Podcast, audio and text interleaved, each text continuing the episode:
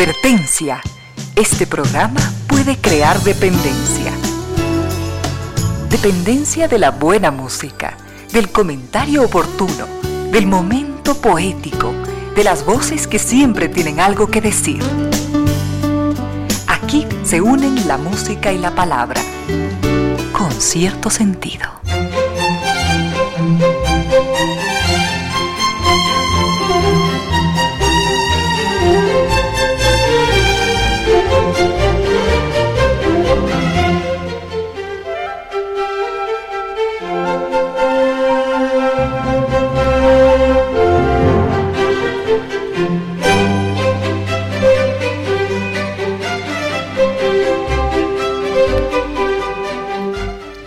Tarde y 3 minutos, bienvenidas, bienvenidos. Gracias por sintonizar Radio Suceso 101.7.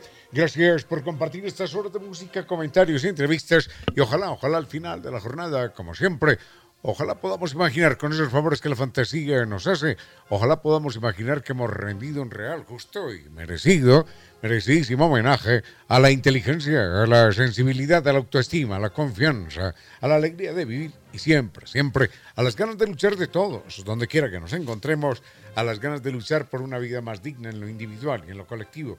Y en esa tarea de cada tarde, de cada jornada, de manera generosa, inteligente, leal, nos acompañan ustedes con sus correos a estas direcciones en las distintas redes sociales.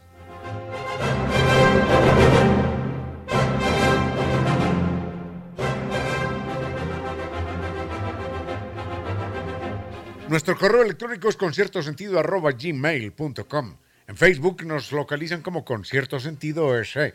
En Twitter, arroba Ramiro Díez. Y en Instagram, arroba Ramiro Díez Velázquez.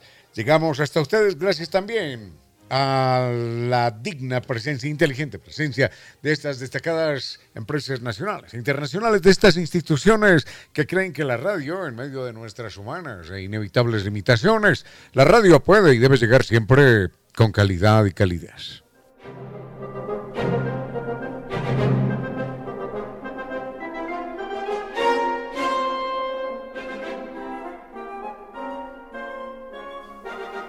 Nos acompaña Zambi Tours. Recuerden que un equipo de profesionales con más de 12 años de experiencia que ha llevado grupos por todo el mundo nos están invitando el próximo mes de febrero al mundialmente famoso Carnaval de Oruro. Este es un viaje inolvidable, lleno de música, de baile, de diversión, con guía acompañante desde Quito.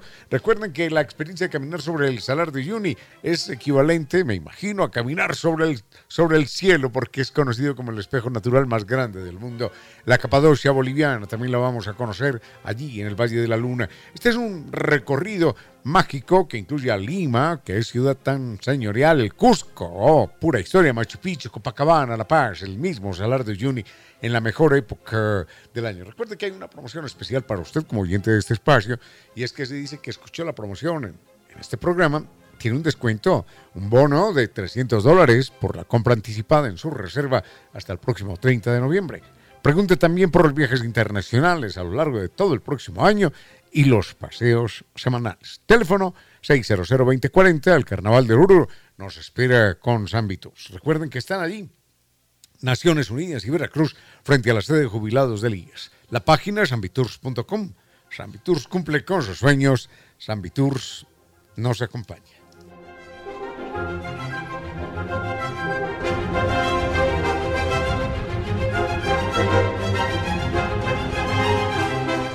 Se acabó el problema, de por vida. El problema que nunca antes tuvo solución, el problema de la humedad por capilaridad ascendente. Recuerden, no más paredes descascaradas, no más eh, propiedades desvalorizadas, no más ambientes enfermizos. No más albañiles, ni pinturas, ni cementos, ni nada, nada de estas cosas. La solución es científica y garantizada de por vida. El mail es ecuador.novatecnica.com. La página web www.novatecnica.com. El teléfono 098-2605-88 o 098-81-85-798.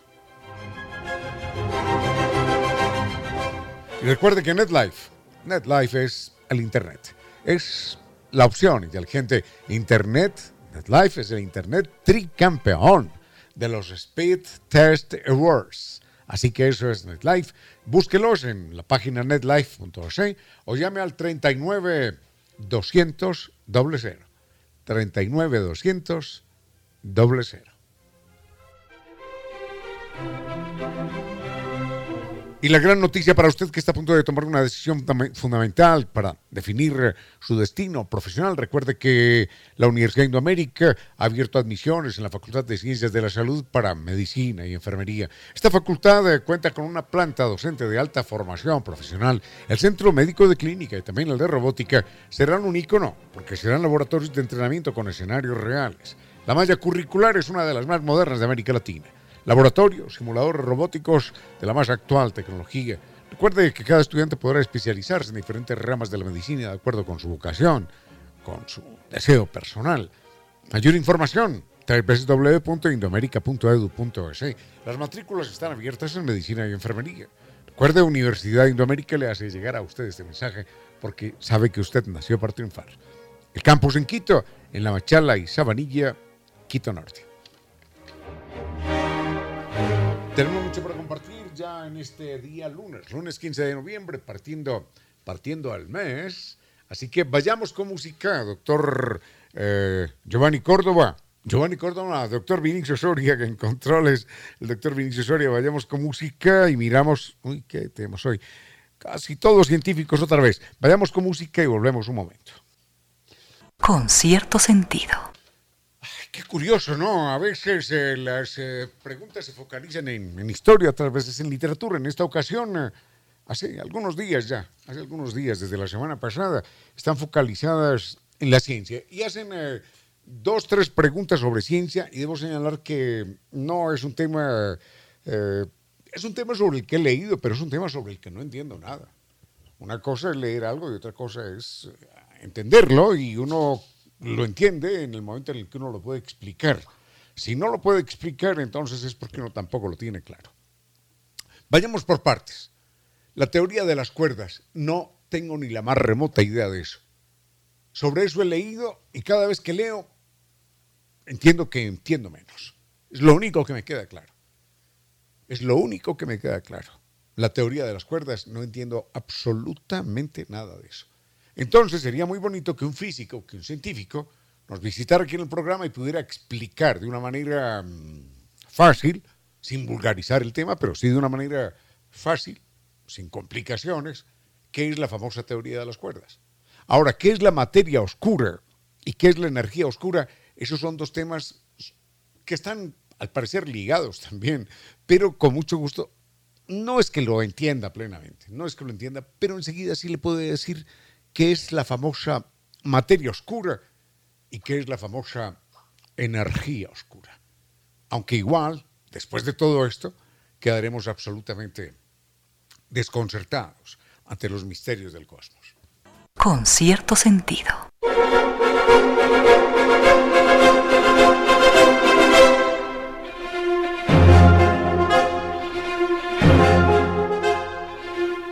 Una casualidad verdaderamente extraordinaria.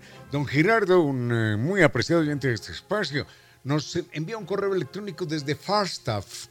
Falstaff es una ciudad norteamericana que está por allá en el desierto de Arizona, famosa, famosa además, porque allá hay un famoso telescopio. El observatorio astronómico de Falstaff es famoso. Y bueno, y está, hay muchas no sé si muchas, pero algunas tribus indígenas en esa región todavía hablan, hablan su respectiva lengua, mantienen sus costumbres, sus bailes, sus danzas, sus, pinturas, sus trajes. Es una ciudad, es una, es una zona bien, bien llena, bien llena de, de folclore todavía, ¿no? De identidad.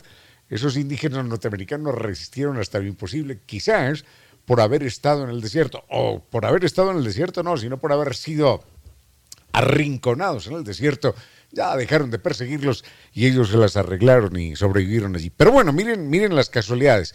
Alguien pregunta por la energía y la materia oscura. Y un oyente, don Gerardo, nos escribe desde Falstaff. Falstaff, les decía, es una ciudad que yo no sé qué hace él allí en este momento, el oyente, pero Falstaff es una ciudad famosa porque tiene un observatorio ahí en el desierto. Pero miren cómo se, cómo se vinculan estos dos acontecimientos, es lo que, lo que Jung llama los, los sincronismos. Por allí en los años 1930, sí, por allá en los años 1930, algunos científicos norteamericanos empezaron a hablar de algo que era todo un atrevimiento y era que a partir del telescopio que después se llamó Hubble, bueno, a partir de las primeras observaciones telescópicas por, parte de, Edward Hubble, empezaron a encontrar que había una serie de, de distancias, de velocidades, de funciones en el universo que no eran muy coherentes que parecían piezas sueltas por aquí, piezas sueltas por allá, como si estuvieran atendiendo a otras normas, a otras leyes. Y entonces algunos, algunos dijeron, hombre, parece que esto de la teoría de Newton no funciona. ¿eh? En algunos rincones del universo y con algunas circunstancias particulares no funciona.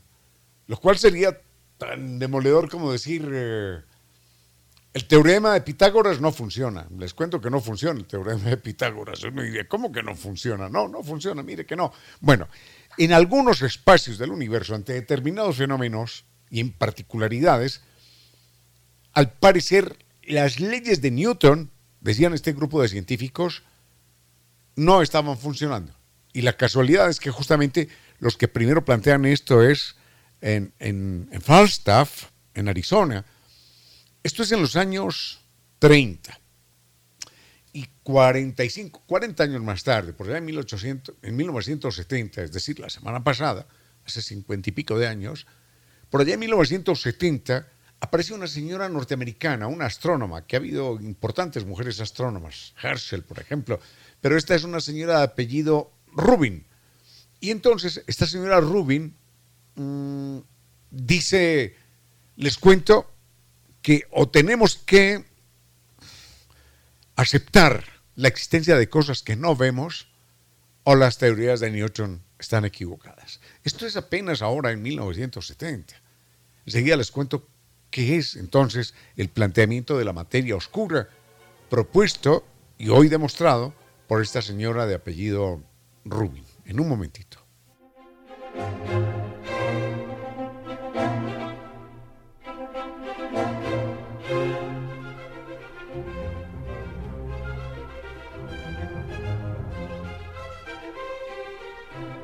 Una experiencia gastronómica memorable es Restaurante Casa Cangotena. Es una opción perfecta con su concepto de cocina mestiza. Así que si tiene apetito por exquisiteces, visítelos directamente y viva esa experiencia en el restaurante o también desde la comodidad de su casa. Recuerde, simplemente ordena a través de la página web casagangotena.com o se comunica con el triple, no, 097 primero. 097. Triple 9, triple 9, 5. Eso es Restaurante Casa Gangote. Con cierto sentido. Vayamos rápidamente a, a, Flagstaff, Arizona, en los Estados Unidos. Tengo una historia para contar acerca de los indígenas de allí, pero un poquitito más adelante. Pero por lo pronto veamos esto.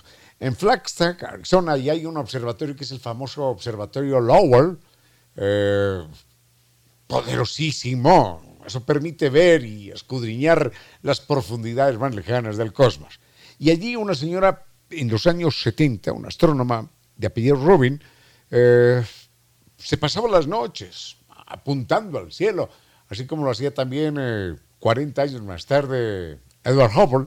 Y sucede que esta señora saca una conclusión atrevida. Dijo, o Newton está equivocado, o hay mucha más materia de la que podemos ver. Porque la forma de las eh, galaxias, la velocidad de rotación y la velocidad de traslación de las, de las galaxias nos dice que apenas vemos el 5% de la materia. Hay una materia oscura que está alando de una manera y de otra, está alando, está acelerando, está moviendo las, las galaxias. ¿Cuál es esa materia y dónde está que no la vemos? Y en efecto, las mediciones que se hicieron sobre la velocidad de las galaxias, sobre la velocidad de rotación sobre su supuesto eje, sobre su centro, sobre la velocidad de traslación, es decir, a qué velocidad nos estamos moviendo en el cosmos, que nos movemos aproximadamente la Tierra, solo la Tierra, en el sistema solar y el sistema solar desplazándose, nos movemos aproximadamente a, a un millón de kilómetros por segundo. ¿Saben lo que es eso? Un millón de kilómetros por segundo. Eso es, es una verdadera barbaridad. No, perdón, un, millón de kilómetros. No, es un millón de kilómetros por hora, no por segundo. Nos movemos a un millón de kilómetros por hora. A eso se mueve la, la Tierra. A un millón de kilómetros por hora. Nos sentimos aquí tan tranquilos, tan quietos, pero estamos disparados a un millón de kilómetros por hora. Si sumamos la velocidad de rotación, la velocidad de traslación y la velocidad del sistema solar alrededor de la galaxia y la velocidad de la galaxia alrededor del núcleo. Bueno, es un millón de kilómetros por hora. En todo caso, para que podamos entender esto, en un, plano más, más humano, más nuestro, menos astronómico, imaginemos que nosotros vivimos solitarios en algún lugar. No hay vecinos a 500 kilómetros, no hay vecinos. Sabemos que el próximo vecino está en Loja, y el próximo está en Lima, y el otro está en Bogotá. Esos son los vecinos. Y nosotros sacamos por la noche allí un, una bolsita con basura, porque sabemos que de alguna manera, de alguna manera pasa un extraterrestre algún día y se lleva esa, esa basura, ¿no? Pero sucede que cuando sacamos la basura en las noches, encontramos que allí hay otras tres o cuatro bolsas de basura que no las hemos puesto nosotros. Y que esa basura corresponde a, a cosas que no son nuestras, a desechos que no identificamos. Entonces, la conclusión es, yo no sé dónde están los vecinos, pero tenemos más vecinos. Y los tenemos aquí pegaditos, ¿eh? porque están dejando la basura aquí, al lado de la mía. No los veo, no, no los veo. Salgo, miro, doy la vuelta, no hay nada alrededor. A 500 kilómetros no hay nada. Pero cada noche está la bolsa de basura ahí con desperdicios que no son los míos, que no son los nuestros. Conclusión, hay otros vecinos. ¿Dónde? No sabemos dónde están. No los vemos. Es lo que sucede con la materia, con la materia oscura y con la energía oscura. La forma en que se mueven las galaxias y la velocidad a la que se están moviendo hablan de, un 96% de materia que no, que no vemos, un 96%, y de, y de una energía que no sabemos de dónde proviene también del 96%. Bueno, hasta ahí nada más el tema, simplemente para señalar que todos los misterios del cosmos son absolutamente sobrecogedores.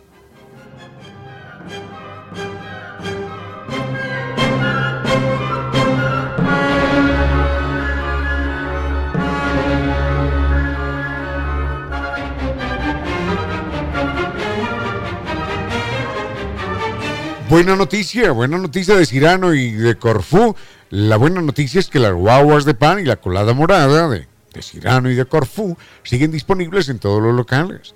Podemos vivir esta, qué rica, deliciosa tradición y disfrutar de los productos hasta el próximo 21, 21 de noviembre. Cirano y Corfú, guaguas de pan todavía, no esperemos un año, hombre. Guaguas de pan hasta el 21 de noviembre y colada morada unos consejos comerciales y regresamos con cierto sentido. A esta hora, recuerde que a veces una broma, una anécdota, un momento insignificante, nos pintan mejor a un ser humano que sus mayores proezas. 15 horas, 33 minutos. Inicio de espacio publicitario. Sigue con ustedes, Ramiro Díez. Con cierto sentido.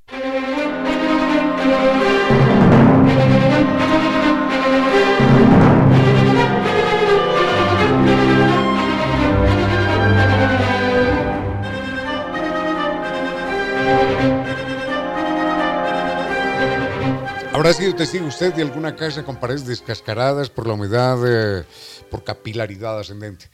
Y habrá visto que sí, se pinta, se repinta, se vuelve a echar cemento, más ladrillo, más cemento, más arena, más albañiles, más trabajo, más gastos y otra vez, ¡paf! Pasa un tiempo y estalló el problema otra vez, porque no es un problema que tenga solución a nivel epidérmico, no.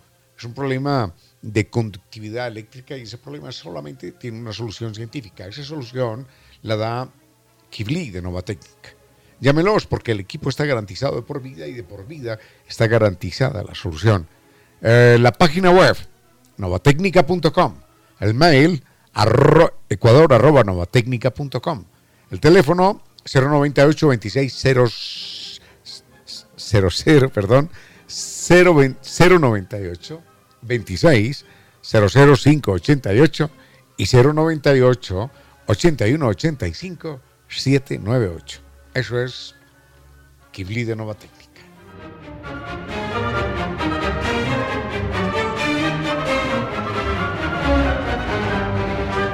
La semana pasada nos llamó Don Felipe Ramos y nos preguntó acerca de la famosa Villa Polidora, Mary Shelley, Frankenstein y otros acontecimientos relacionados con, con, estos personajes y aquel momento. Y hay un libro de, William Ospina que se llama El verano, ¿será el verano que nunca llegó? O el, ah, no, el, el año del verano, el año del verano que nunca llegó, sí. O el verano, el año que nunca hubo verano. No, el verano, bueno, ya me confundí. El año del verano, el año del verano que nunca llegó. Eso es, así se llama el libro. Bueno, ese es un libro delicioso, lo, lo pudimos leer y podemos entrevistar a William Ospina, escritor colombiano, alguna vez que nos visitó aquí en, en el programa. Y enseguida vamos a hablar de, lo relacionado, de, de, algo relacionado con esto, porque da nacimiento a, a una gran escritora, Mary Shelley, a una anécdota extraordinaria y a un, a un mito, a un mito en la literatura, que es nada más ni nada menos que Frankenstein. Bueno, enseguida venimos con eso. Con cierto sentido.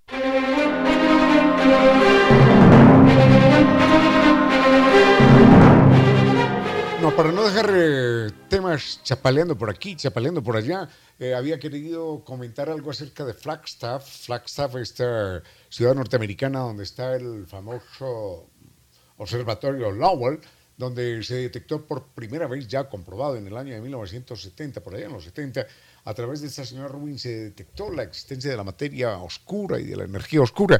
Allí, esa región, les comentaba, es una zona desértica y por eso está ahí el telescopio, justamente para evitar las luces de la ciudad y por la claridad del cielo.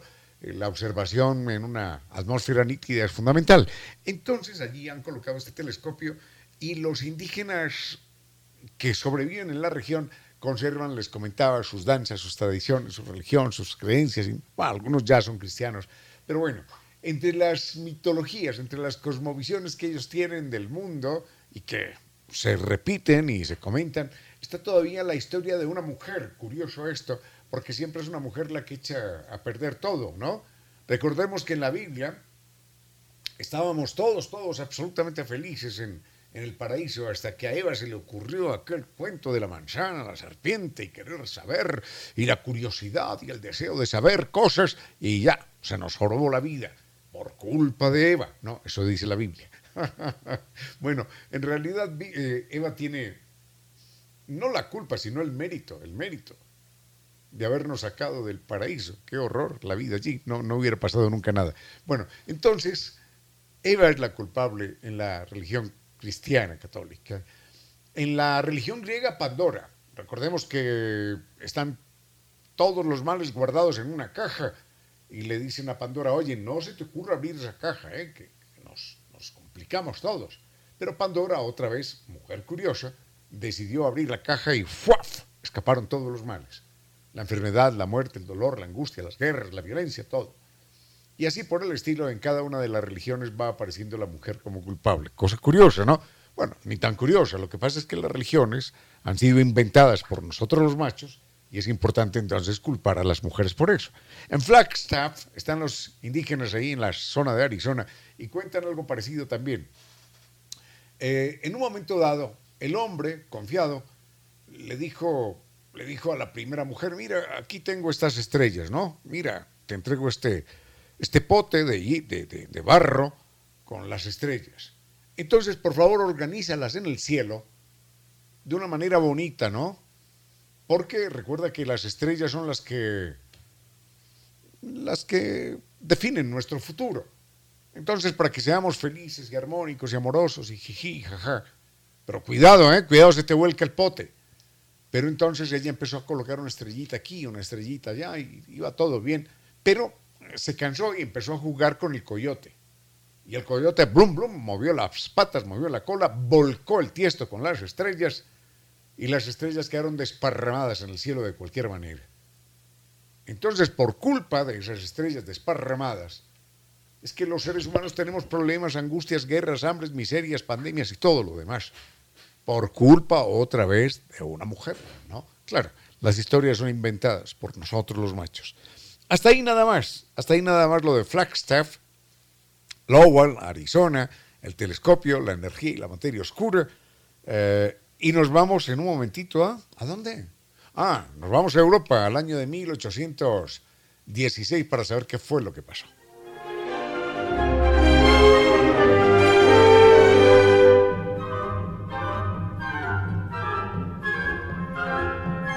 Bueno, antes de irnos a Europa en el año de 1816, la propuesta es irnos a Bolivia en el año 2022, en febrero del 2022, porque San Viturs, eh, con 12 años de experiencia, llevando grupos por todo el mundo, nos, nos va a llevar al famoso Carnaval de Oruro. Es un viaje de música, de baile, de diversión con guía acompañante desde Quito. Vamos a saber lo que es caminar. Esto es una experiencia única. ¿eh?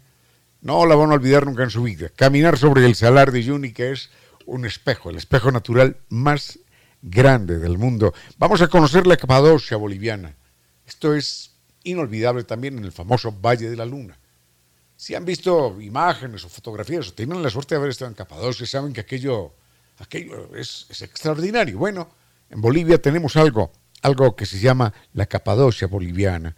Vamos a visitar Lima, el Cusco, Machu Picchu, Copacabana, La Paz, el Salar de Uyuni en la mejor época del año. Si usted dice, escuché esta promoción en sucesos, en radio, en, radio sucesos, en concierto sentido, tiene un descuento de 300 dólares por la compra anticipada de su reserva hasta el 30 de noviembre. Pregunte, pregunte por los viajes internacionales para el 2022 y los paseos semanales. Llámenlos al 600-2040. Recuerde, nos espera el carnaval de Oruro con San Viturs y San Viturs está allí en Naciones Unidas y Veracruz frente a sede de jubilados del IES. Páginas ambiturs.com. Viturs cumple sus sueños. Viturs lo acompaña.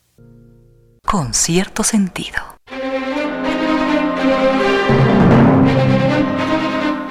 Rápidamente vayamos con esto de Frankenstein, porque Frankenstein está mm, vinculado, quien lo diría, con una erupción volcánica. Los seres humanos vivimos más o menos eh, preocupados de, de los terremotos, de los movimientos telúricos originados en el, desplazamiento de las placas tectónicas. Nos preocupan a veces los incendios forestales, como los vemos en Europa o en, California.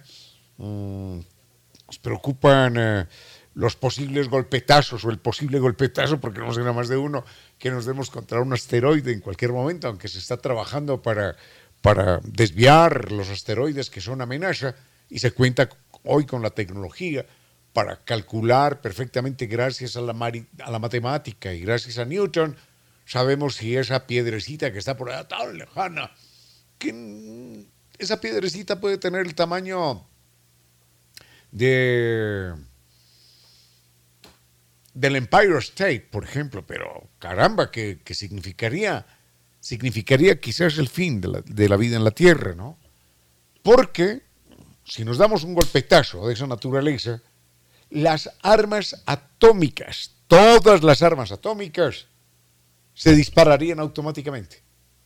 Porque todas están programadas para interpretar una gran sacudida como un ataque enemigo.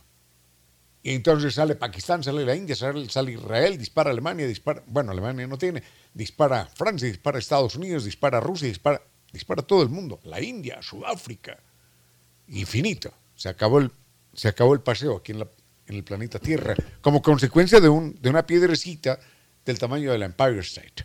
Eso sin contar la desgracia natural del impacto también, que originaría un, un invierno, un invierno de muchísimos años, con hambrunas, con desajustes climáticos terribles, con sacudidas terribles.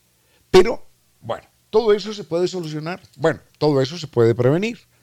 Hoy existe la tecnología para desviar una piedra, para desviar un, un asteroide. Lo podemos, lo podemos desviar, un meteorito, lo podemos desviar. Pero contra lo que no podemos hacer nada los seres humanos, absolutamente nada, es contra una erupción volcánica. Y el mundo ya ha tenido algunas erupciones volcánicas serias. Algunas constan en la Biblia, ¿no? Y claro, están interpretadas como, como milagros de Dios, por ejemplo, en un momento dado. Cuando dice entonces eh, el ejército enemigo iba por tal parte y de repente eh, empezaron a, caer rocas y fuego desde el cielo y los mató prácticamente a todos. Entonces sucede que se ha encontrado que la descripción de ese lugar geográfico coincide con una erupción volcánica de algunos, algunos miles de años antes. Y obviamente era una erupción volcánica que acabó con un ejército, los, los, los sorprendió y arrasó con todos. Pero no era Dios tirando piedras y cosas de esas, no. Pero erupciones volcánicas ha habido siempre y con, con, serias, con serias consecuencias. Hay que recordar el Krakatoa, por ejemplo. Es una erupción brutal. La otra, famosa, el Tambora. El Tambora es en 1815 y esa erupción del Tambora cambia y enriquece, ¿quién lo diría?, la historia de la pintura y la historia de la literatura universal. Enseguida vemos.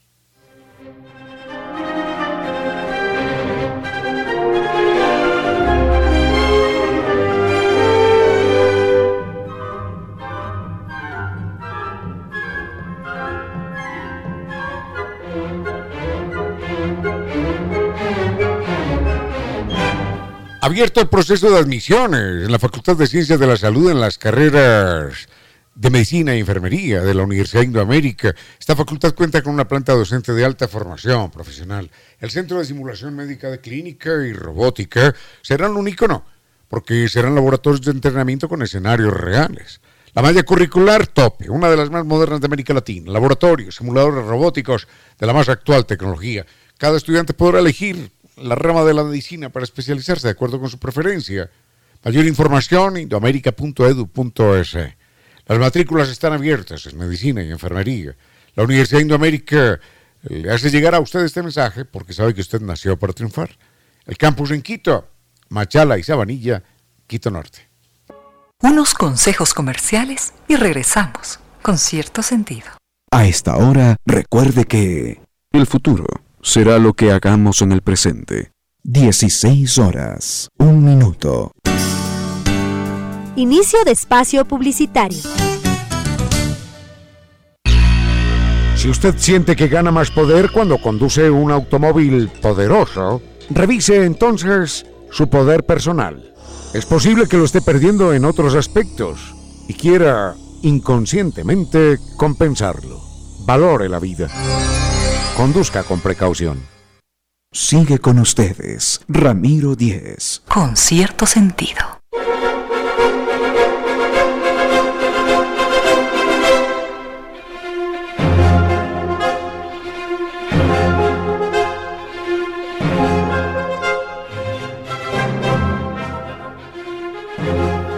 Rápidamente nos vamos al año de 1815 en Europa. Recordábamos que en ese año el tambor bueno, en Europa y en todo el mundo. Recordamos que en ese año el Tambora, que es un volcán que está allí en Indonesia, explota. Y esa erupción del, Tambora, eh, hay que recordar que era un volcán que alcanzaba casi, casi los 4.000 metros de altura y, mm, y con la explosión la corona se va, desaparece, queda despedazada y pierde por lo menos un kilómetro y medio de altura, es decir, queda como en 2.500, 2.700 metros.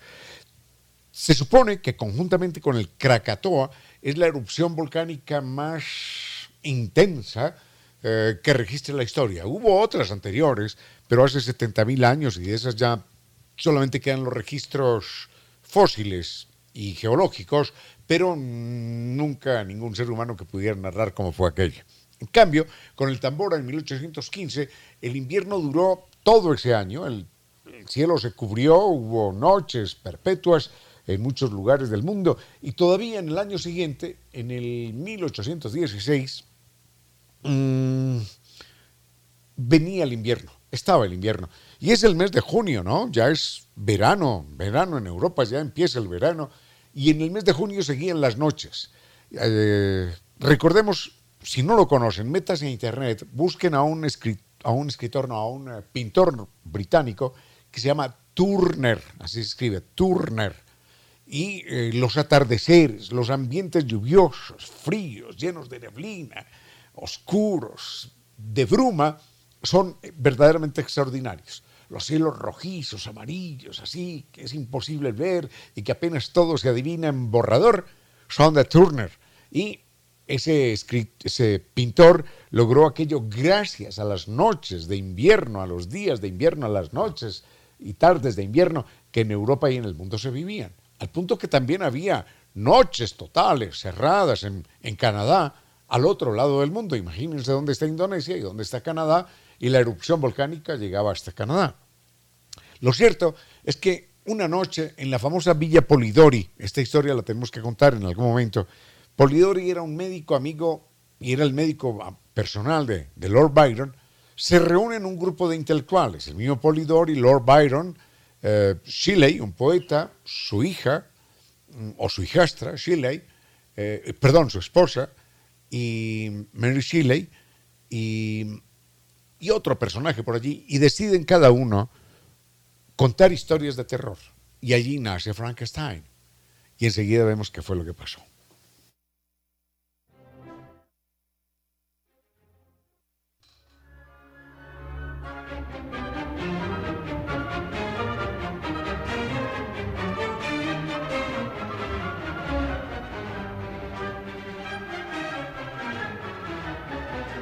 Una experiencia gastronómica memorable es restaurante Casa Gangotena. Opción perfecta por aquello de, la cocina mestiza. Así que si quiere disfrutar de exquisiteces, visítelos, visítelos, vive esa experiencia en el restaurante o desde la comodidad de, su casa. Ordene a través de la página web www.casagangotena.com. El teléfono 097 999 5. Restaurante Casa Gangotena con cierto sentido.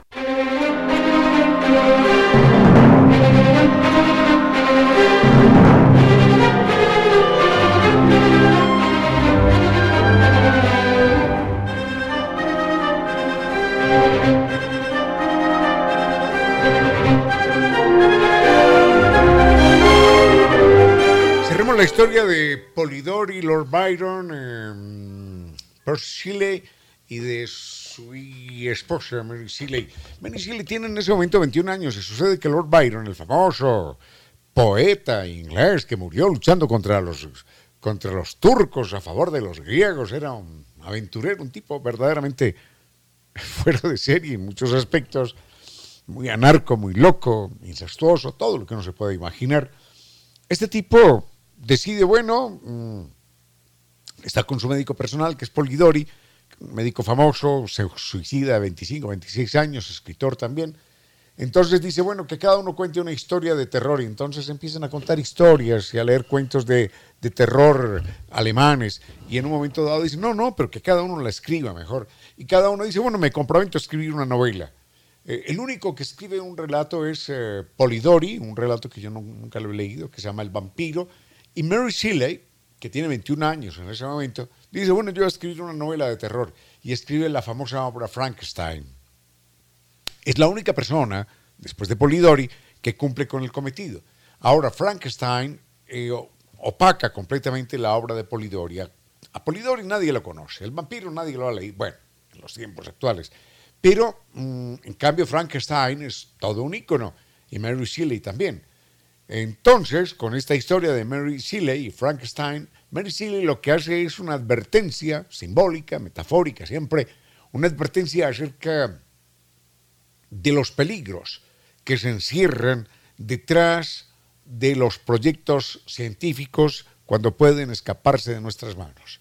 Esa es la historia de Frankenstein, una obra que yo leí hace mucho tiempo, que me gustaría volverla a leer en cualquier otro momento, sacar el ratito, pero hasta ahí nada más la famosa historia de Polidori, Frankenstein, Mary Shelley y Lord Byron. De hecho, hay una, una efemérides que le hemos dedicado algún, en algún momento a, a Lord Byron. Vaya, con el personaje. Bueno, volveremos en un momento.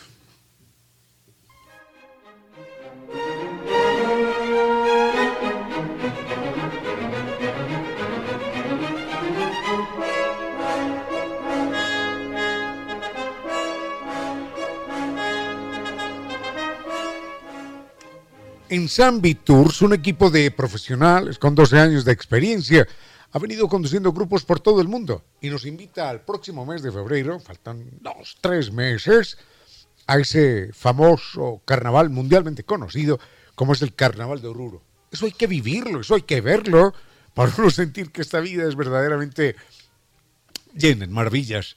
Este es un viaje inolvidable, lleno de música, de baile, de diversión, con guía acompañante desde Quito Vamos a, saber lo que es caminar sobre el cielo cuando caminemos sobre el famoso salar de Uyuni. Es que es, el espejo natural más grande del mundo. Vamos a visitar un lugar que nos recuerda a una ciudad turca, Capadocia. Es allí en el Valle de la Luna. Es un lugar absolutamente indescriptible. Y este recorrido mágico va, va a contar también con visitas a Lima. Qué ciudad tan señorial vamos a conocer el Cusco, este es el ombligo del mundo, ¿eh? Por eso lo decían el ombligo, el ombligo del mundo, era la capital del imperio. Machu Picchu, que no tiene descripción, Copacabana, La Paz, el Salar de Uyuni, en la mejor época del año. Hay una oferta, si usted eh, llama a San Vitur, se dice que escuchó esta propuesta, esta invitación aquí en, con cierto sentido, recibe un bono de descuento de 300 dólares por compra anticipada en la reserva hasta el 30 de noviembre. Recuerde que, que también hay viajes internacionales a lo largo del 2022 y paseos semanales. Los puede llamar al 600-2040. Recuerde Carnaval de Oruro en San Viturs, con San Viturs. Naciones Unidas y Veracruz frente a la sede de jubilados del IES. Allí están páginasanviturs.com y, y recuerde que San Viturs cumple con tus sueños. Recuerde eso, cumple con sus sueños. San Viturs lo acompaña. Este es un tiempo con cierto sentido, para que de todos broten las luces que todos precisamos. Con cierto sentido.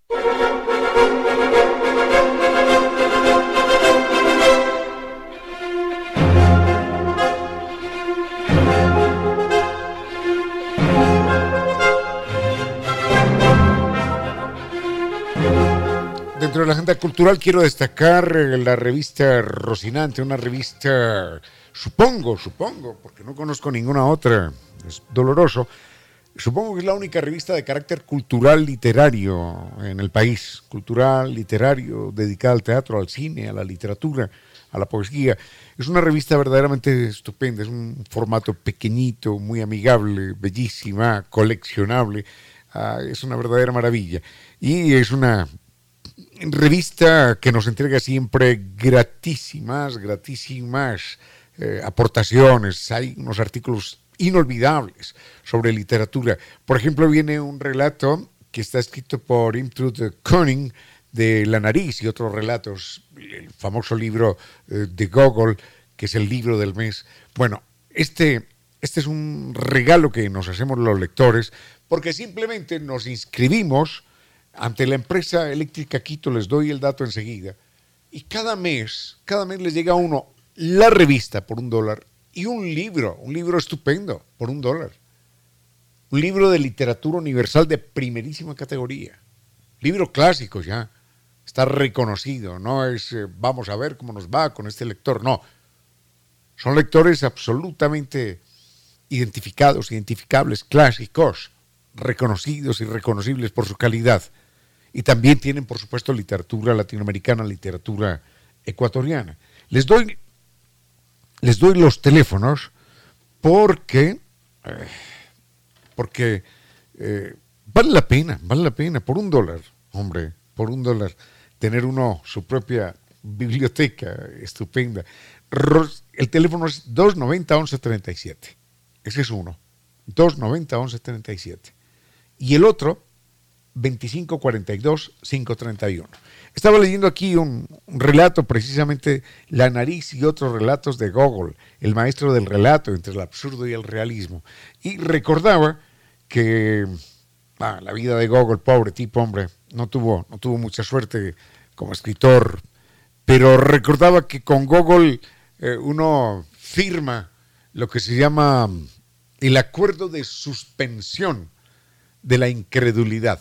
Enseguida vemos a, qué se refieren los escritores cuando hablan de eso.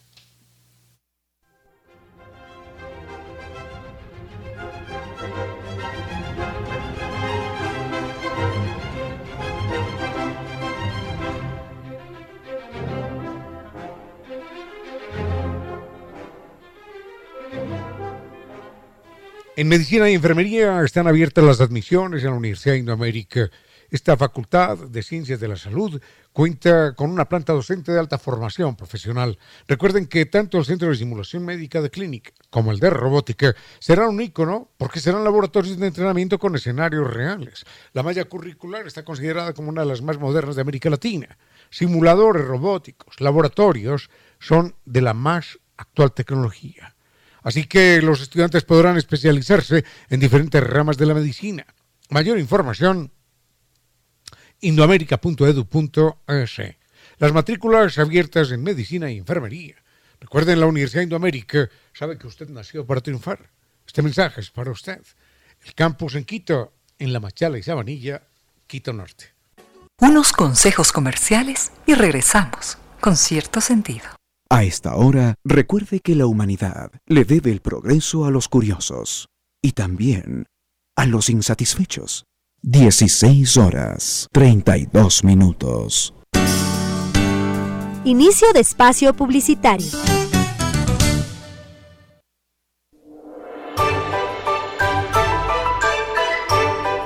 Filósofos que enseñaron a pensar y a vivir y que siguen enseñando a vivir y a pensar por encima de los siglos. La vida de Confucio se ha recordado, aunque suene extraño, aún antes de su nacimiento. Entre las muchas leyendas al respecto, se cuenta que cuando Confucio estaba en el vientre de su madre, ella tuvo una serie de sueños extraños, inquietantes. En uno de esos sueños, cinco ancianos alaban con una rienda una gigantesca bestia, y al final, uno de ellos le dijo que su hijo sería un rey sin corona. La mujer consultó con su esposo acerca del significado del sueño, y el padre de Confucio le dijo que los cinco ancianos representaban a los cinco planetas conocidos, y que aquello hablaba de la grandeza, hablaba de la perfección del pensamiento del niño que habría de nacer. Enseguida el hombre le explicó que con los años, sin ser noble, ese hijo de ambos sería respetado y escuchado por los más poderosos de la tierra. Por eso se lo conocería como el rey sin corona. Es imposible separar la verdad de la leyenda, pero en verdad Confucio ha sido conocido como el rey sin corona por el respeto que su palabra siempre causó, porque predicó en especial la armonía y el respeto entre todos los seres humanos. En China, Taiwán, el pensamiento y ejemplo de Confucio siguen vivos en su gente.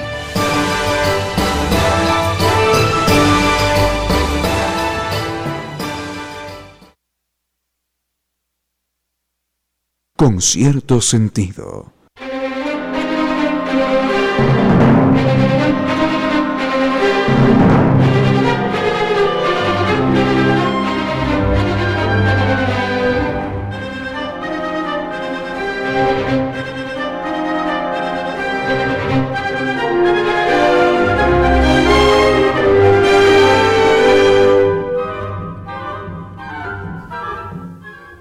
Queridísimo amigo que vive en eh, Sao Paulo, Brasil, nos dice que ha habido problemas allí en estos días. Bueno, claro que sí. No son escasos los problemas en ninguna ciudad latinoamericana, pero Sao Paulo es una ciudad bastante, bastante convulsa también. Sus muchos millones de habitantes, no sé cuántos tiene, 14, 15, 18, no sé. Dicen que es una ciudad, no la conozco, desmesuradamente grande, al punto que en Sao Paulo, en Sao Paulo los los ricos, los ricos, van, al trabajo en helicóptero. Y no solamente van ellos al helicóptero, en helicóptero a su oficina, sino que a los niños, a los niños los mandan al colegio en helicóptero para que, para que no traigan el humo de la ciudad, para que no estén sometidos a ningún riesgo, para que no los vayan a secuestrar, para que no les suceda nada, para que, para que no sufran atascos en la calle, para que no, no, no enfrentan ninguna circunstancia así de las que enfrentamos los mortales comunes y corrientes. Los niños, los niños de la gente rica en Sao Paulo, van en, van en helicóptero a la escuela. Bueno, es que hay que recordar que Brasil, bueno, y, a los dos kilómetros, volando uno en helicóptero, ve, las favelas, ve los, los tugurios más, más indescriptibles. Lo mismo sucedía en Caracas hace muchos años, ¿no? Mucha, mucha riqueza y también los barrios así ya que, que ya uno no entendía cómo no se caían. Bueno, lo cierto es que es una ciudad eh, muy complicada, muy desigual. Brasil es eh, del continente, del hemisferio occidental, del hemisferio occidental, ¿saben lo que es esto? Es el país más desigual del hemisferio occidental. Y el segundo país más desigual del hemisferio occidental no está muy lejos, es Colombia. Así que se reúnen allí, en Brasil, las grandes riquezas y las grandes carencias. Y en Colombia, las más escandalosas riquezas y las más dolorosas e inhumanas carencias. Un saludo a Arnaldo que nos envió una notita curiosa. Ay, qué triste, ¿no? Nos envió una nota curiosa desde Sao Paulo. Enseguida la vemos, con mucho gusto. ¿eh? Música. Con cierto sentido. En silencio, ese rayo de luz que entra por su ventana quiere decirle que a esta hora la música y los comentarios se disfrutan con cierto sentido.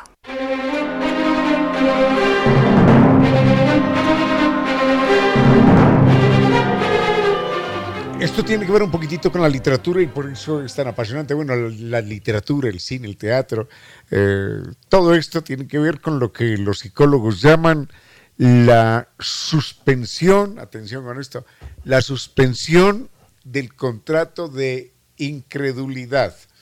Sucede que obviamente, obviamente todos manejamos, en la medida de lo posible, alguna dosis de incredulidad. Si yo le empiezo a contar en este momento a Giovanni o a cualquiera de ustedes la historia de un pingüino con el que juego ajedrez, dirán, bueno, ya, por favor, Ramiro, ¿qué pasa? Porque nadie me va a creer la historia de, de un pingüino que juega ajedrez conmigo. Pero sucede que si empiezo a escribir, no a contarlo así como que me sucedió ayer y que lo hago cada dos o cada tres días, no. Sino que si lo empiezo a narrar desde otra perspectiva, desde la perspectiva de, una, de un cuento de niños o, o de una novela o de una historia fantástica, entonces suspendemos lo que se llama el contrato de incredulidad, lo cancelamos y decimos, está muy bien, venga, vamos a creerlo. ¿Quién de nosotros no ha leído el principito? Y cuando uno lee el principito, bueno, sabe que todo aquello es mentira, pero acepta, acepta creer. Entonces es lo que llama suspender la incredulidad. Vamos a creer, venga, vamos a creerlo. Y creemos lo que nos cuenta el Principito y lo que nos cuenta Aureliano Buendía o García Márquez con Aureliano Buendía y Remedios la Bella en Cien años de soledad. Y, que, y lo que nos cuenta cada, cada novelista. Sabemos que es mentira, pero empezamos a creerlo y hacemos fuerza por el protagonista X o por el fulano de tal Y o por lo que le va a suceder o, o lo que les podría llegar a suceder y por eso sigue uno leyendo la novela. Es lo que se llama suspender el contrato de incredulidad. Nada, ahora vamos a creerlo. Y es lo que le pasa a usted cuando va al cine o cuando ve la televisión. Está viendo una película en televisión de ficción de alguna historieta por allí, no de historia, historia, sino alguna historieta, algún documental sobre, no sé, sobre los elefantes voladores, cualquier cosa que, no exista, pero usted se mete en la historia o va al teatro y usted cree que, cree, ¿no? Que, que se emociona, se emociona con lo que le está sucediendo a la actriz o al actor y hace fuerza por él sabiendo que todo es mentira, sabiendo que no es verdad y está viendo una película en televisión y en verdad si se pusiera a pensar que no es verdad, sino que son simplemente golpecitos de luz en la pantalla, nada más que eso. Golpes de luz en la pantalla, eso es todo. ¿Y qué es una historia que a uno lo conmueve y lo emociona? Nada, golpes de tinta, golpes de tinta en el papel, no es nada. Pero uno a través de la lectura, a través del, del, del contrato de incredulidad suspendido, cancelado, empieza a creerlo y empieza a vivir otras vidas y otros damas y otros acontecimientos. Yo no sé si tengamos tiempo de un comentario más, depende del, del tema musical que venga. Vayamos rápidamente porque preguntan sobre astronomía, algo más. Con cierto sentido.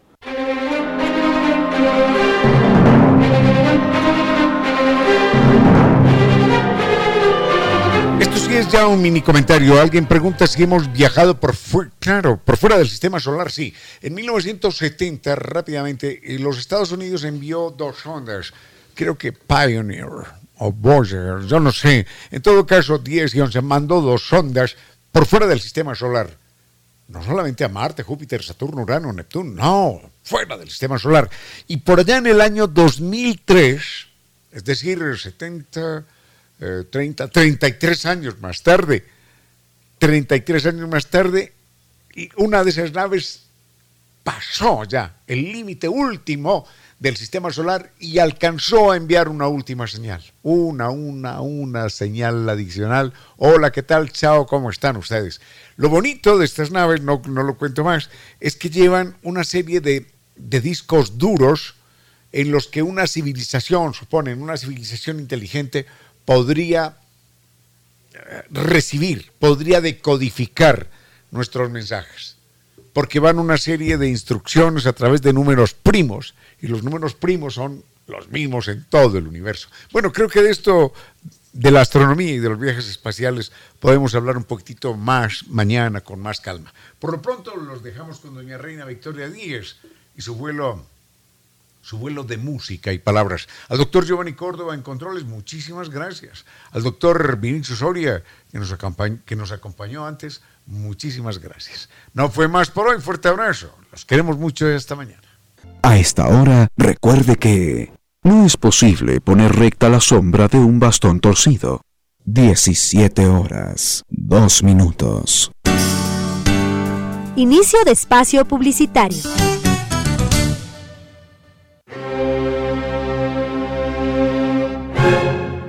Mire las estadísticas. Conducir bien o conducir mal no es asunto de vida o muerte. Es mucho más que eso.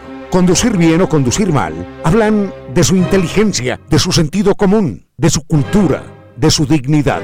A la gasolina agréguele un aditivo, neuronas, para salvar su vida y muchas otras. Seguro que sí. Tiene usted una mirada preciosa y con ese brillo, con esa sombra y con un poquitito de pestañina, sus ojos resultan aún más seductores. Esa nariz perfecta y los labios carnosos. Y esas gafas de moda y ese peinado estupendo. Y usted, caballero, seguro que nunca ha tenido el bigote más sensual, más atractivo. ¡Ja! ¡Qué sonrisa, ¿no? Está muy bien que usted, eh, señorita, y que usted, caballero, se admiren, pero no mientras conduce y en el espejo retrovisor.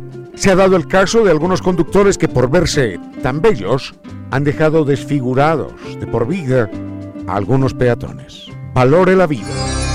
Conduzca con precaución.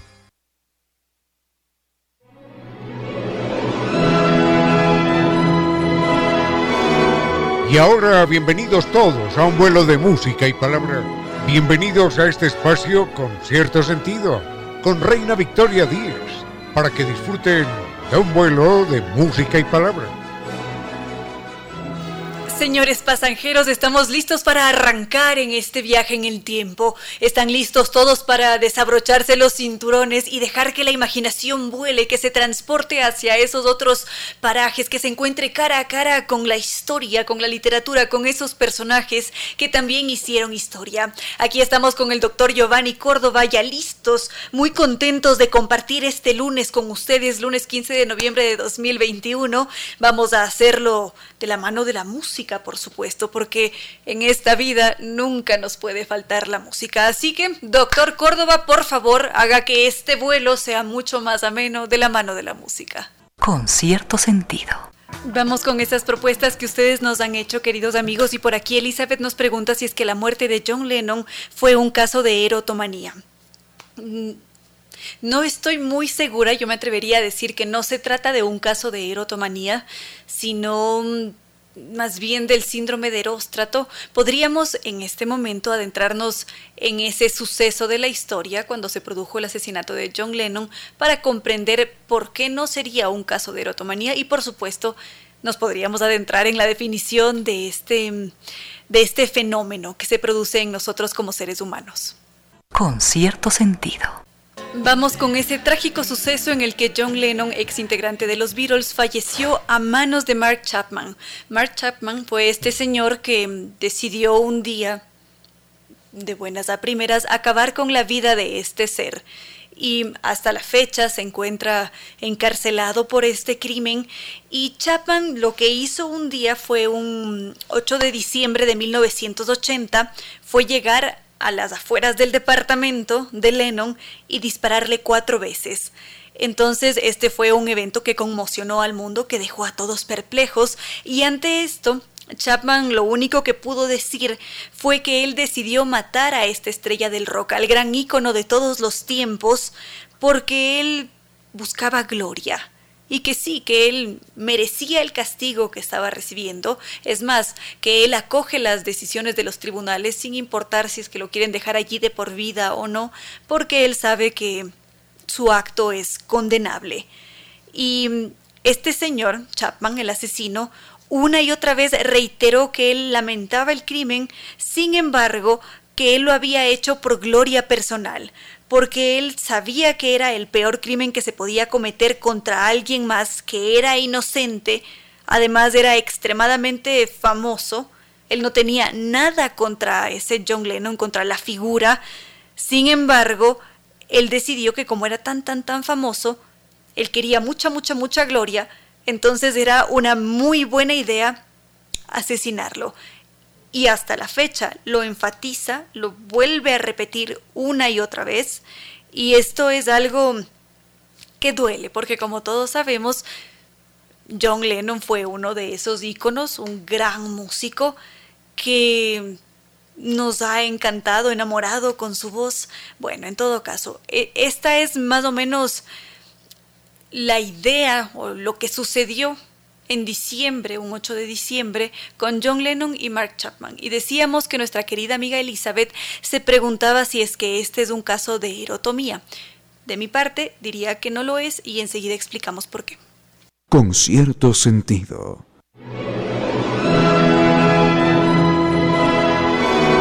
Qué alegría que en este momento se encuentra en sintonía Cisne Valencia y también Andy Osejo desde allá, desde Portugal, mientras trabaja en esas extenuantes jornadas. Million, gracias por compartir con nosotros también Juan Carlos, que nos entregaba una recomendación sobre mm, un largometraje que habla justamente sobre la erotomanía. Esa era la pregunta de Elizabeth, que se preguntaba si el asesinato de John Lennon fue un caso de erotomanía o no decíamos que Mark Chapman aparentemente sufría del síndrome de Eróstrato. No sé si es que algunos de ustedes lo recuerden porque escucharon el programa hace unas semanas atrás. Habíamos hablado sobre este síndrome en el que un individuo decide hacer lo que sea sin importar las consecuencias con el único objetivo de convertirse en alguien relevante para la mira pública, para estar en boca de todos, para alcanzar esa afamadísima gloria de la que habla Mark Chapman porque cuando él da sus declaraciones, afirma una y otra vez que él sabía muy bien que era un hecho condenable, sin embargo, lo había hecho por gloria propia. Y cada dos años este individuo es reevaluado, se evalúa si es que es posible darle una libertad condicional y cada dos años él vuelve a ser condenado porque se repite una y otra vez la historia, vuelve a reafirmar que él sí lo lamenta, pero que tenía toda la intención de hacerlo por gloria. Y vista esa declaración, podríamos llegar a afirmar que se trata de un síndrome de eróstrato y no de la erotomanía. Enseguida podríamos ver de qué se trata ese síndrome. Con cierto sentido este momento se encuentra durante su jornada de trabajo junto con su equipo y nos están escuchando desde Ambato, compartiendo este vuelo de música y palabra con cierto sentido. Me encanta que todos nosotros desde los diferentes sitios del mundo entero, Andy por allá en Portugal, ustedes acá en el Ecuador, Shirley en Ambato, Cisne acá en Quito, cada uno en sus respectivos lugares, que nos conectemos y que compartamos este espacio con cierto sentido. Siempre muy, muy agradecida con todos ustedes. Había olvidado mencionar sobre Mark Chapman, el hombre que asesinó a John Lennon, que él también afirmó que si es que tomó esa decisión fue porque había estado influido por un libro, que lo había leído una y otra vez. Es más, en el momento de, del asesinato, cuando lo capturaron, encontraron entre sus pertenencias ese libro cuyo nombre no recuerdo, en este momento no recuerdo el título del libro, pero en todo caso, este caso no sería el primero que encontramos a lo largo de la historia, porque hay varios libros que han llegado a ser prohibidos por este supuesto riesgo que representan porque alguien cometa alguna barbaridad, porque quizás alguien en un momento dado después de realizar una lectura decide acabar con su vida, por ejemplo. Hubo una obra que fue publicada en 1774, Los sufrimientos del joven Werther. Esta es una obra de Goethe y supuestamente en aquel entonces, en 1774, muy poco tiempo después de la presentación del libro y que varios lo hubiesen leído, varios jóvenes europeos que tenían penas de amor empezaron a acabar con su vida tal y como lo había hecho el protagonista. Así que cuando esto sucedió, inmediatamente lo que se hizo fue prohibir este libro porque representaba un peligro para la integridad, para la sociedad, para los individuos. Y, como lo había dicho ya, hay varios casos de libros que han sido prohibidos porque se consideran un riesgo, así como este que utilizó Mark Chapman como una inicial fuente de inspiración para acabar con la vida de John Lennon.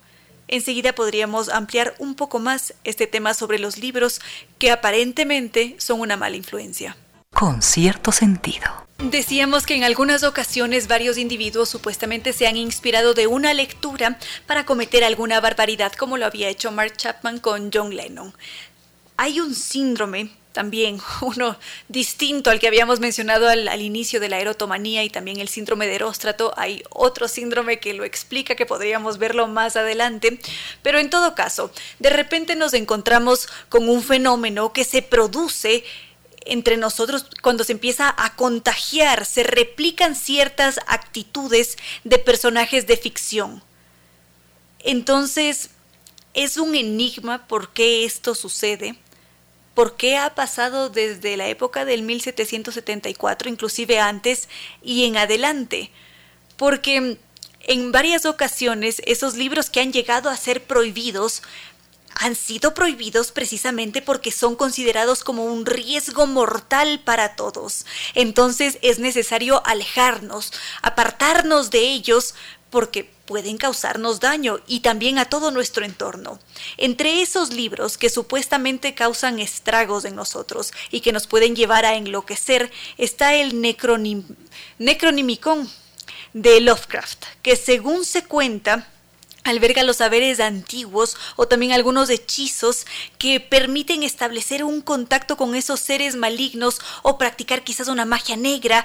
Y entonces se creyó durante buena parte de la historia que ese relato era real que era un libro que había existido en diferentes puntos del mundo, unos cuatro o cinco ejemplares en total, y que desde siempre y sobre todo durante la Edad Media había causado desastres verdaderos entre los individuos. Entonces Lovecraft supo, supo muy bien cómo jugar con su audiencia, cómo jugar con nosotros para hacernos creer que esa historia que era ficticia era una realidad entonces, para conseguirlo, él empezó a añadir ciertos datos que eran reales. Metió por allí algún rey que sí que existió, era comprobable. Entonces, esa historia relatada se hizo mucho más verosímil.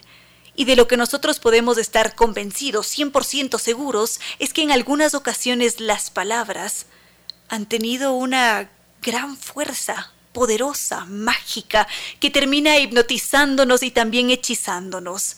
Y por ese motivo, como las palabras tienen tanta fuerza, algunos libros han sido considerados como malditos.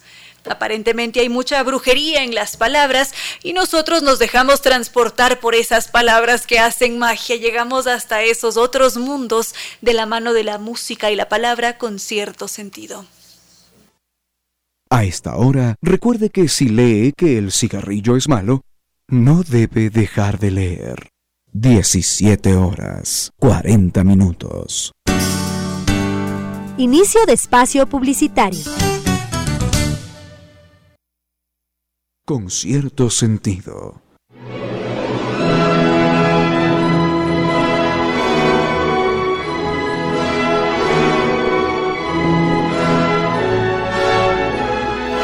Desde Cuenca nos describe Ronald Calderón, que se encuentra en sintonía. También Andrés Torres desde Barcelona, Fabricio Rivera desde Madrid.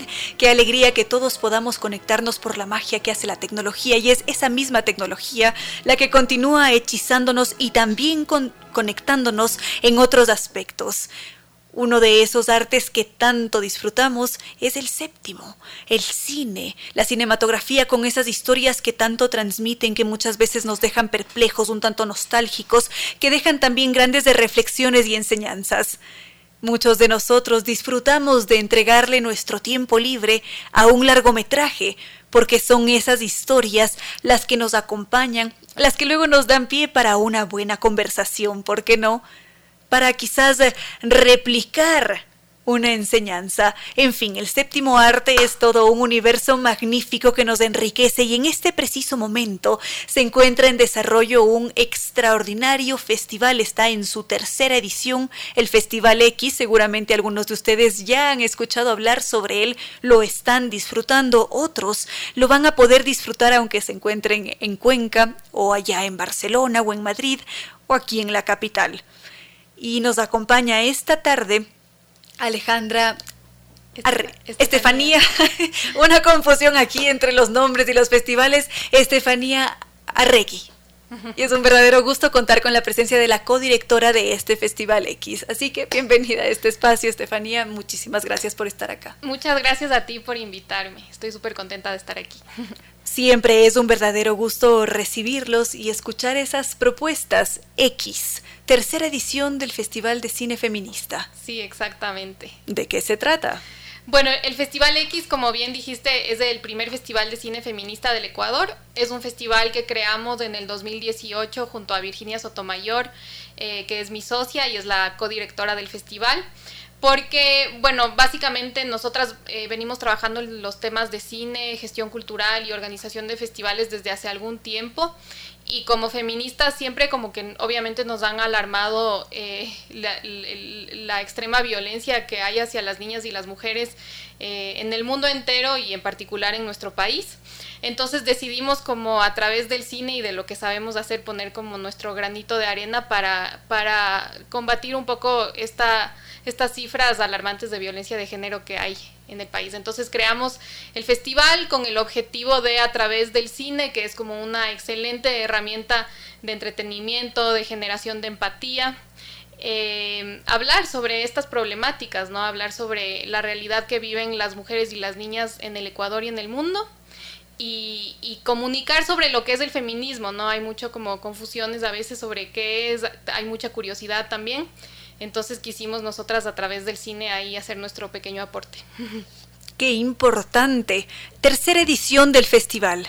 ¿Cuáles son los cambios que se han visto a lo largo de estos tres años que han buscado precisamente generar un cambio en nosotros? Sí, bueno, primero que nada, en la organización del festival, o sea, digamos, eh, desde los cambios internos, eh, el festival empezó siendo totalmente presencial, tanto en la ciudad de Quito como de, eh, de Guayaquil, perdón. El año pasado, debido a la pandemia, tuvimos que organizarlo totalmente de manera virtual, entonces ahí todo el festival se hizo a través de plataformas virtuales. Y este año apostamos por una versión híbrida, primero, por un lado, porque no sabíamos bien cuál iba a ser la realidad de la vacunación y de la pandemia y eso en noviembre de este año. El festival se planifica con muchos meses de anticipación y segundo también porque encontramos mucho valor en la parte virtual porque nos permite acercarnos a lugares donde no podríamos llegar si no fuese eh, justamente por el Internet. Entonces, eh, este año el festival está llegando a todas las regiones del país. Hemos hecho alianzas estratégicas con, por ejemplo, eh, organizaciones que trabajan en distintos lugares del Ecuador para que a través del festival virtual se proyecten películas en comunidades y en poblaciones alejadas de las urbes, digamos. Eh, y también hemos hecho alianzas con casas de acogida para proyectar eh, las películas feministas eh, a las personas que trabajan en las casas de acogida, pero también a las mujeres que las habitan y también hemos organizado eh, cineforos, actividades paralelas, todo virtualmente porque podemos contar con invitadas de todas partes del mundo y también las personas se pueden conectar desde cualquier parte del mundo a estas actividades. Entonces ese ha sido como digamos un cambio más como en la logística y también en el impacto que ha tenido el festival. Estamos contentas porque también los foros del festival este año eh, cuentan con interpretación a lengua de señas, entonces eso hace que el festival también sea como más accesible para todas las personas.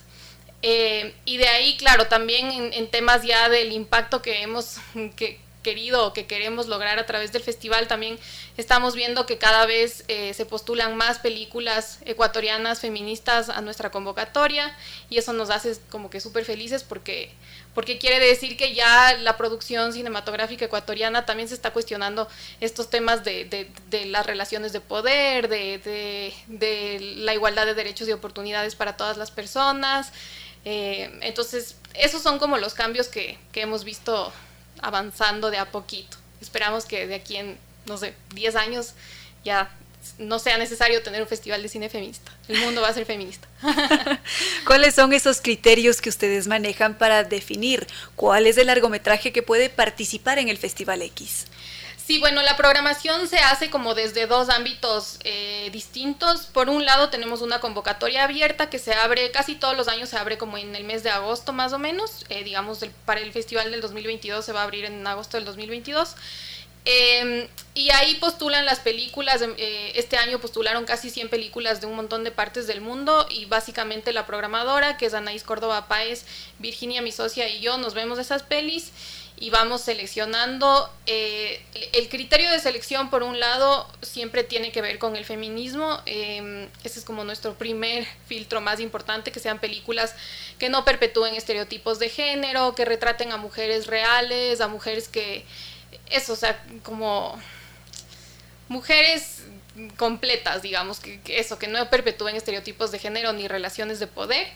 Eh, de ahí también otra cosa que, tenemos mucho cuidado al seleccionar las películas es que tanto se puede aterrizar ese tema a la realidad ecuatoriana, porque recibimos un montón de pelis muy valiosas que, eh, y no podemos programar todas. Entonces, eh, sí vemos que tenga una relevancia con, lo que está sucediendo actualmente eh, en temas de, de, derechos de mujeres y niñas en el Ecuador, para que tenga relevancia con, y podamos como discutir sobre esos temas. Em, otra cosa como muy importante es que a veces recibimos como varias películas sobre la misma temática, entonces eso también escogemos como las películas que, que aborden mejor las temáticas de una manera más completa, que se puedan discutir.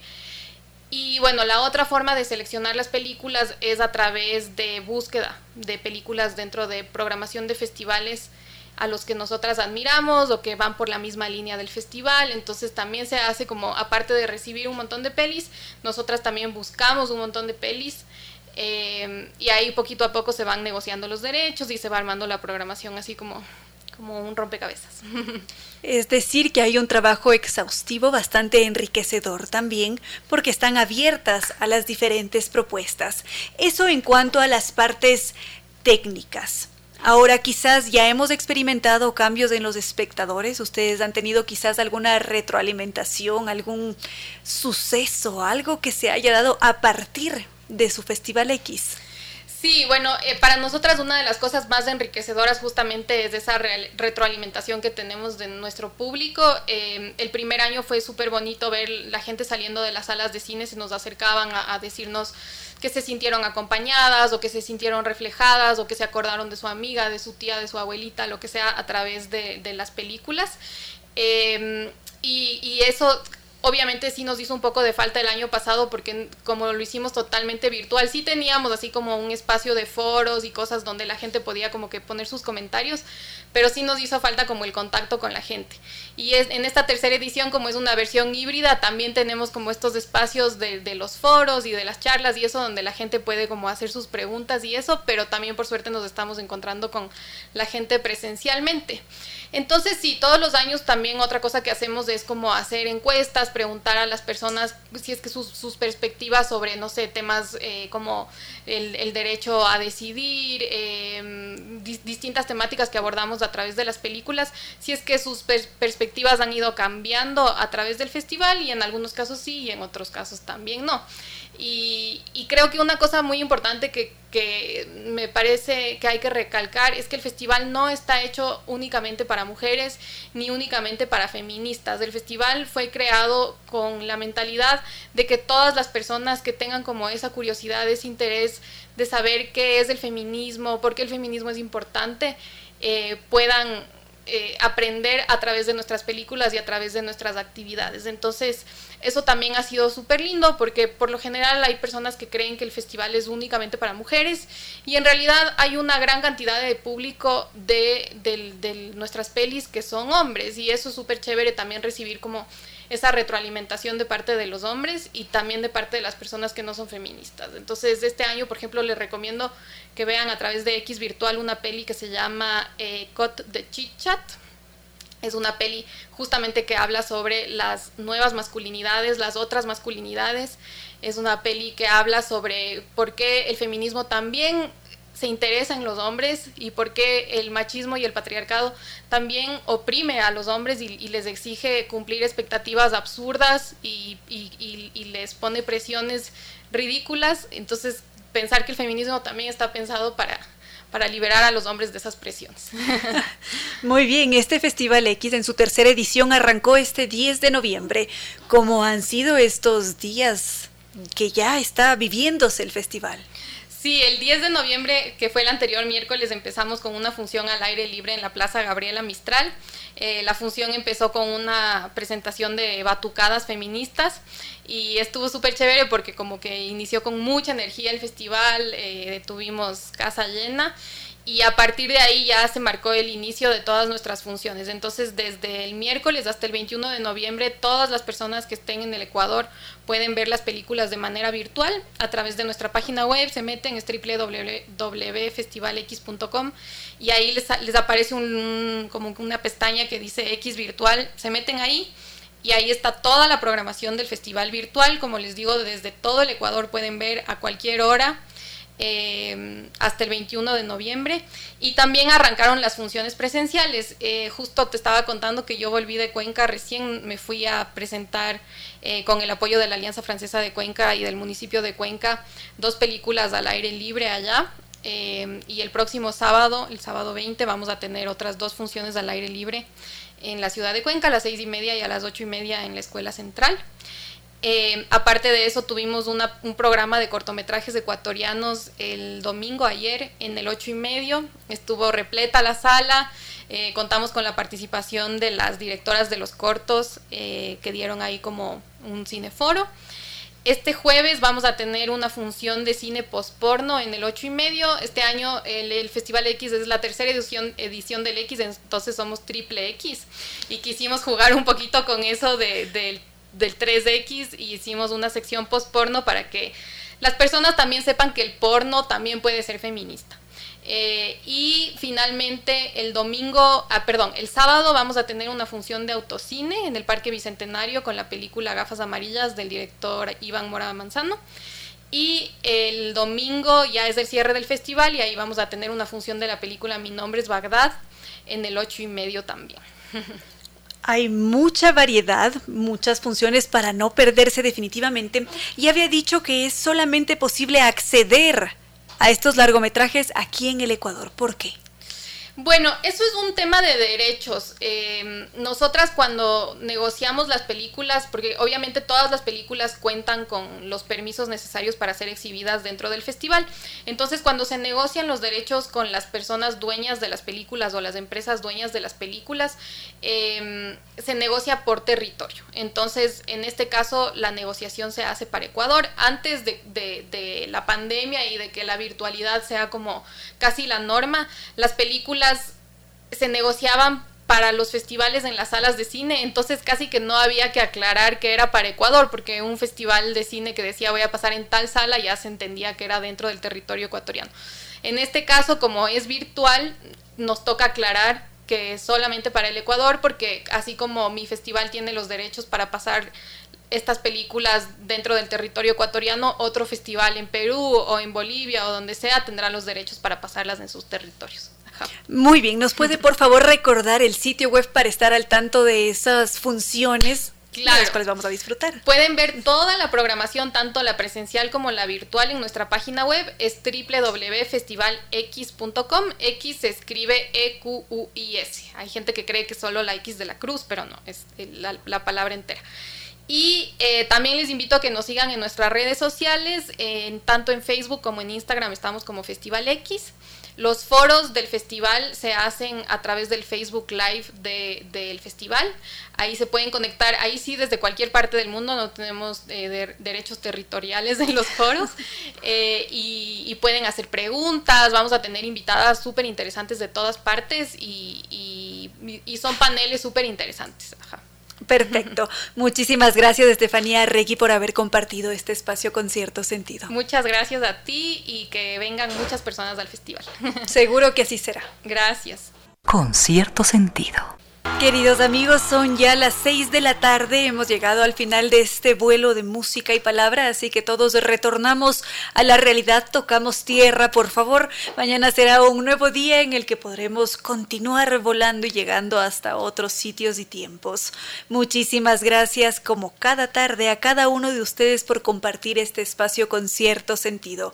Gracias a Ronald Calderón que nos dice que está por allá con muchísimo frío en la bellísima cuenca. Gracias a Henry, a Fabricio que está en España, Andrés también en España, pero en otra ciudad, a cada uno de ustedes, queridos amigos, que aquí en el Ecuador, así como Shirley en Ambato, comparte tardes con cierto sentido a través de la señal 101.7 radio, eh, radio Sucesos o si no el sitio web www.radiosucesos.fm. Nos emocionamos de saber que podemos conectarnos desde tantos sitios del mundo entero y también estaba en sintonía Andy Osejo por allá en Portugal. Millón gracias. También queremos agradecer la presencia en este espacio de nuestros queridos auspiciantes, San Tours, la agencia de viajes que cuenta con un equipo de profesionales con 12 años de experiencia, que ha conducido grupos por el mundo entero y que nos invitan a vivir este mes de febrero de una forma extraordinaria.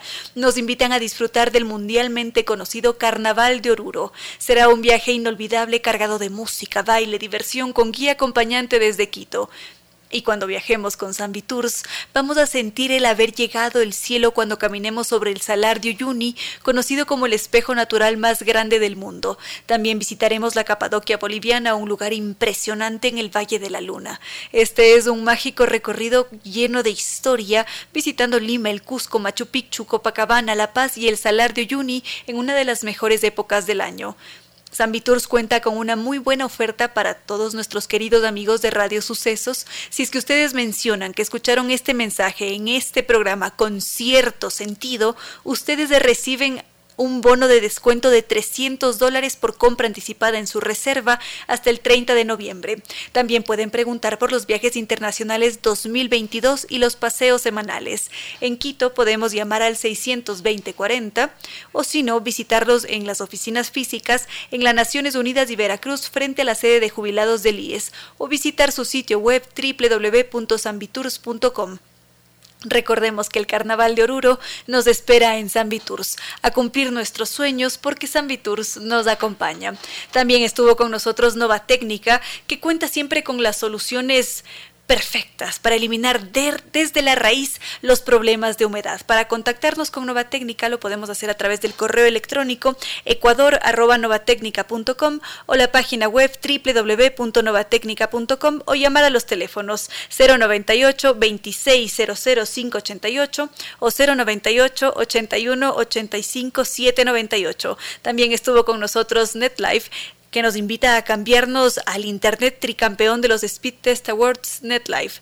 Visitemos su sitio web www.netlife.es o podemos llamar al 392 cuatro ceros. También estuvo con nosotros la Universidad Indoamérica, que ha iniciado el proceso de admisiones en la Facultad de Ciencias de la Salud con sus carreras de Medicina y Enfermería.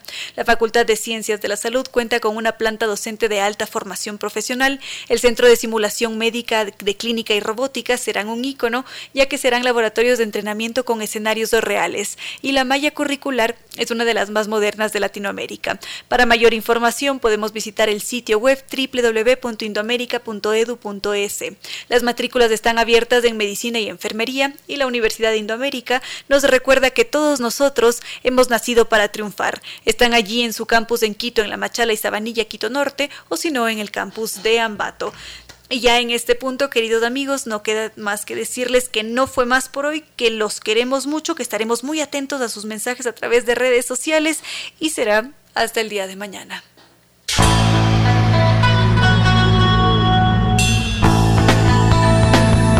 Como dicen, es cierto que en la vida no hay casualidades. Piense, ¿por qué escuchó usted este programa?